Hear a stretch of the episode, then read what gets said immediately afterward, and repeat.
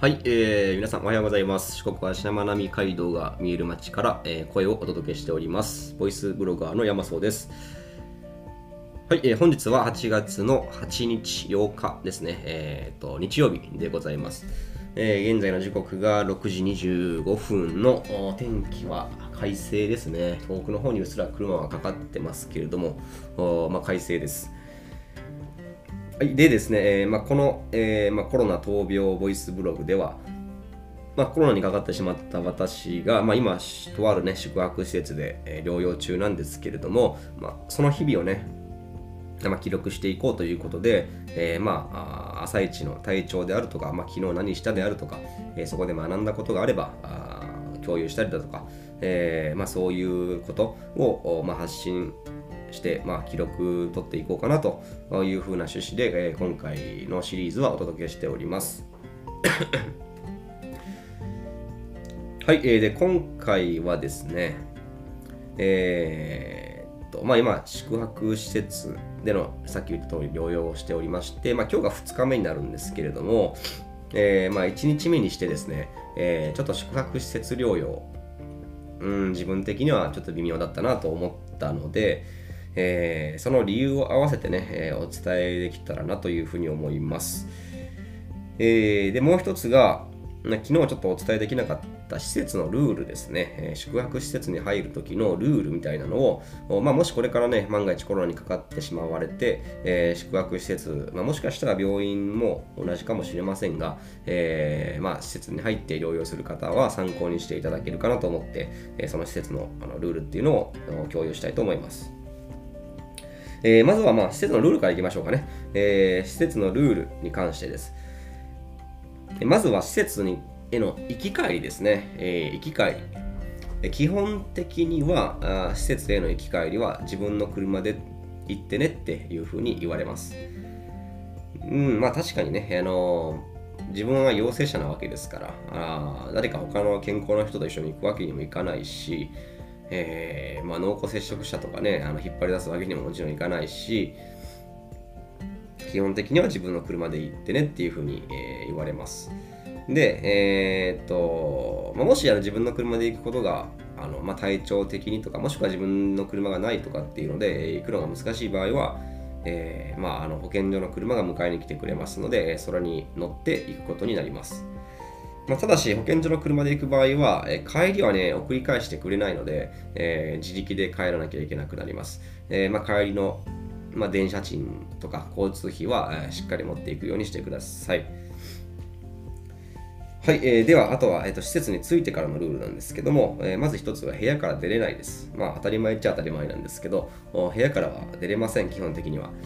うん、まあ例外としてお弁当を取りに行く時であったりとか、あとは必要なアメニティ、えーまあ、バスタオルであったりとか、えーと、歯ブラシとか、えー、飲み物とか、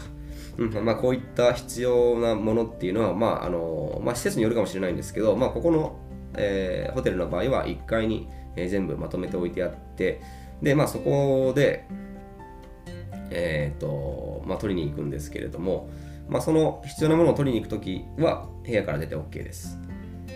えー、まあ、でも基本的にはその他は、え部屋から出れないので、えー、まあ、ずっと部屋にいることになります。えなので、まあ、部屋で自分が楽しめるものっていうのは必ず用意しとった方がいいですね。えー、まあスマホ、スマホがあればいいよっていう人もいるかもしれませんけど、まあ、あとは例えば本であるとか、漫画とか、えー、っと、なんだ、えー、っと、まあゲー、ゲーム機とか、まあ、一応テレビはあのあるでしょうからね、えーまあ、ゲーム機、まあ、もしくは、あの、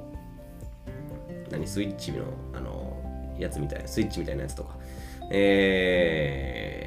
ー、あと私の場合はギターみたいなやつとか、えーとまあ、病院ではねギター弾けないと思いますけど、おまあ、ホテルの一室だったらね、えー、まあ、そんなに大音量で鳴らさなかったら、まあ、ギターも、あの昨日も弾いてたんですけど、えー、別に普通には弾けるんで持ってきとってもいいかなというふうに思います。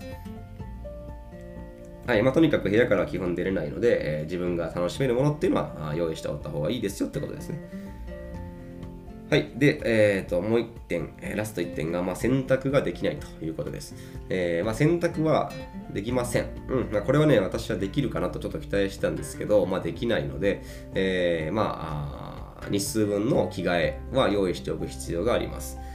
えー、まあ下着はね、日数分用意しておった方がいいと思います。えー、まあ下着じゃなくてもか。えっ、ー、とまあ、でも基本部屋なんでね、あの、部屋着、いつも、あの、自分が部屋でゴロゴロしてる時の格好が、あのまあ、1週間から10日できるぐらいの用意があればいいかなというふうに思います。まあ、外に出れないわけですから、おしゃれする必要はね、全くないですから。まあ、お弁当取りに行く時とかに一応人にはあったりするんで、えー、その時に部屋着でおるのは嫌だという方は、あのぜひおしゃれしていただいても全然もちろん大丈夫ですけれども、基本的にはおしゃれする必要はないです。はい、えーまあ、以上ですね、宿泊施設のルール。まあ、多分、病院に関してもほとんど一緒だと思うんですけれども、まあ、もしこれから万が一、あの施設を使って療養される方が出てきた場合は、参考にしていただけたらなと思います。はい、でですね、えー、今回の2つ目のテーマが、えー、宿泊施設療養をあまりお勧めしない3つの理由ということで、えーまあ、昨日1日目だったんですけど、今日が2日目ですね、えー、だったんですけど、もう初日にしてあんまり宿泊施設療養、うん、微妙だったなって思った理由がま3つありまして、1つ目が、えー、ご飯が微妙であること、2つ目が知り合いに会うということ、えー、3つ目、ユニットバスであるということ、おまあ、この3つです。で、1つ目、まあ、ご飯が微妙。まあ、これはね、贅沢言うなって話なんですけど、えっ、ー、と、まあ、私ね、まあ、これ自分が悪いんですよ。あのー、好き嫌いが多くて。で、あ結構ね、初日の弁当は2回あのいただいたんですけれども、えー、食べれるものがね、半分ぐらいしかなかったりします。えー、なので、ちょっとね、物足りないというか、いう感じがある時があります。まあ、これはね、え、あの好き嫌いせずに食えよって言われたらそれまでなんですけど、うんまあ、あんまりこう、どうしても嫌いなものとかね、食べたくないものを無理して食べる必要はないと思っているので、えーまあ、そこが一つ理由ですね。まあ、いつもの美味しいご飯が食べたいと思うのであれば、あまあ、自宅療養がいいのかなというふうに思います。はい、えー、で2つ目の理由が知り合いに会うということです。えーまあ、昨日あのお弁当を取りに降りた時に思いっきり知ってる人いたんですよ。おああなたもここで療養してたんだっていう、えー、感じでした。で結構体調も悪そうだったので大丈夫かなと思ったんですけどおまああんまりねこのいうあのホテル療養中のホテルとかで、えー、まあ知り合いにはまあ別にちょっと会いたくはなかったかなというふうに思ったのでうん。まあこれがまあ2点目ですね。まあ世間は狭いっていうやつですね。で、えー、3点目が、えー、ユニットバスであるということです。えー、私的にはこれが一番でかいんですけど、おまあ、日本人あるあるだと思うんですけど、私ね、ユニットバスね、すっげえ苦手なんですよ。んで、多分分かってくれる人いると思うんですけど、えーまあ、そもそもね、風呂とトイレが一緒になってる時点で、ちょっと意味わかんないな、みたいな感じなんですよね。えーまあ、アメリカとかでは多分普通なんでしょうけど、ちょっとね、うーんって感じですよね。うん、あのまあ普通の風呂場、一般的なな、あのお風呂だけの風呂場だったら、まあ裸足で普通に入っていけますよね。まあ当たり前ですけど。えー、普通に入っていけるんですけど、えー、その空間にトイレが一緒になってるってだけで、あのトイレのゾーン、まあ普通の風呂場でいうところの体洗うゾーンですよね。えー、浴室じゃないゾーン、えー、トイレ側のゾーンに裸足で踏み入れたくないんですよね。これ分かりますかね？うん、ちょっとなんか、なんでしょうね。裸足で踏み入れるとゾワッとするっていうか、えー、多分、理由は不潔感を感じるからだと思うんですけれども、うん、どうしてもねあのトイレ側のゾーンに裸足で踏み入れたくないっていうのがあって、えー、ユニットバスっていうのはすごく苦手なんですよ。そうそうそうそう。で、あのまあなんでまあ苦手になったかっていうと、えー、多分学生の頃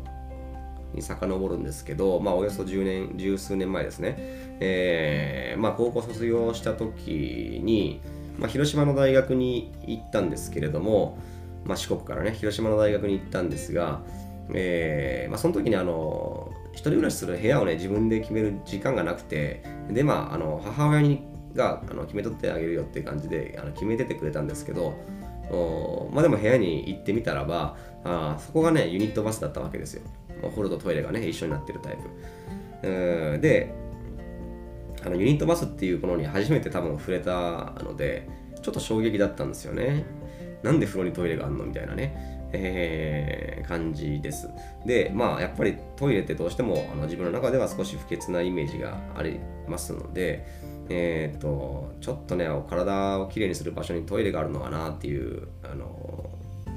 感じで、えー、すごく苦手意識をそこで持っちゃったのが原因かなというふうに思ってまして、で、えー、まあ、その部屋はね、あの数ヶ月ですぐ出てって、あの綺麗な新築のアパートに引っ越したんですけど、まあ、そこはもちろんお風呂トイレ別ですね。えー、でそこはね、あの家賃もそこそこ安くてあまりにも綺麗だったんで、えー、っと、まあ、そこからなんかアパートを選ぶときは新築じゃないと嫌だっていう謎のこだわりも持っちゃったんですけど、持つようになっちゃったんですけど、まあとにかくあのユニットバスっていうのはまあそこですごく苦手意識を植え付けられたような記憶があります。はい。えー、なのでやっぱりユニットバス苦手なんですよね。で、そのそれが、まあ、あのホテル療養、宿泊施設療養をお勧めしない3つの理由のうちの最大の3つ目、えー、ということになります。まあ、これはもしかしたら宿泊施設によって違うのかもしれませんけれども、まあ、私の場合はそれが理由ですね。はい、えー、というわけで、えーと、宿泊施設療養はあまりお勧めしない3つの理由ということで、えー、ご飯が微妙、知り合いに合うユニットバスであるということでした。はいえ、というわけでね、え今回朝の配信は以上とさせていただきたいと思います。えー、またこの後もね、お昼とか日中とかにもあの何かあれば、音声の方で共有かけていきたいと思いますので、よろしくお願いいたします。はい、では、山荘でした。そんじゃまたね。